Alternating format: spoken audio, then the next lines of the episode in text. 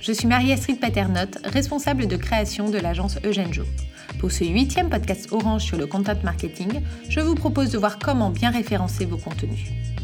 Dans le précédent podcast, relatif à l'intérêt de créer un contenu utile, nous avons pensé au lecteur, à l'UX, son expérience utilisateur. Aujourd'hui, laissons de côté les humains et concentrons-nous sur les algorithmes de Google.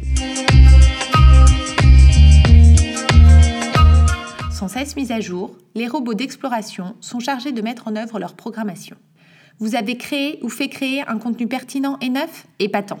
Il serait dommage que les internautes n'en aient pas connaissance et qu'ils tombent dans les oubliettes de la deuxième page de Google. Pour que votre contenu soit visionné, lu ou écouté, il faut qu'il ait été conçu dans le plus pur respect des règles du SEO. Ces techniques visent à optimiser la visibilité de votre page web, c'est-à-dire à faire en sorte que cette dernière apparaisse dans les premiers résultats de recherche. Pour ce faire, vous devez créer un contenu ayant un double objectif, séduire le lecteur et les Googlebots.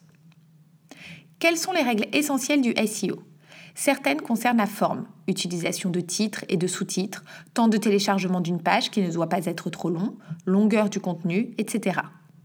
Sur ce dernier point, les robots aiment les contenus denses et notamment les articles de plus de 600 mots. D'autres règles du SEO s'intéressent au fond. Utilisez des mots-clés, mais n'en abusez pas, au risque de perdre la fluidité syntaxique de votre propos. Les plus efficaces sont les mots-clés peu concurrentiels et à longue traîne, c'est-à-dire constitués de plusieurs mots. Ces mots-clés doivent se retrouver dans l'essentiel des balises dont vous ne pouvez négliger l'optimisation.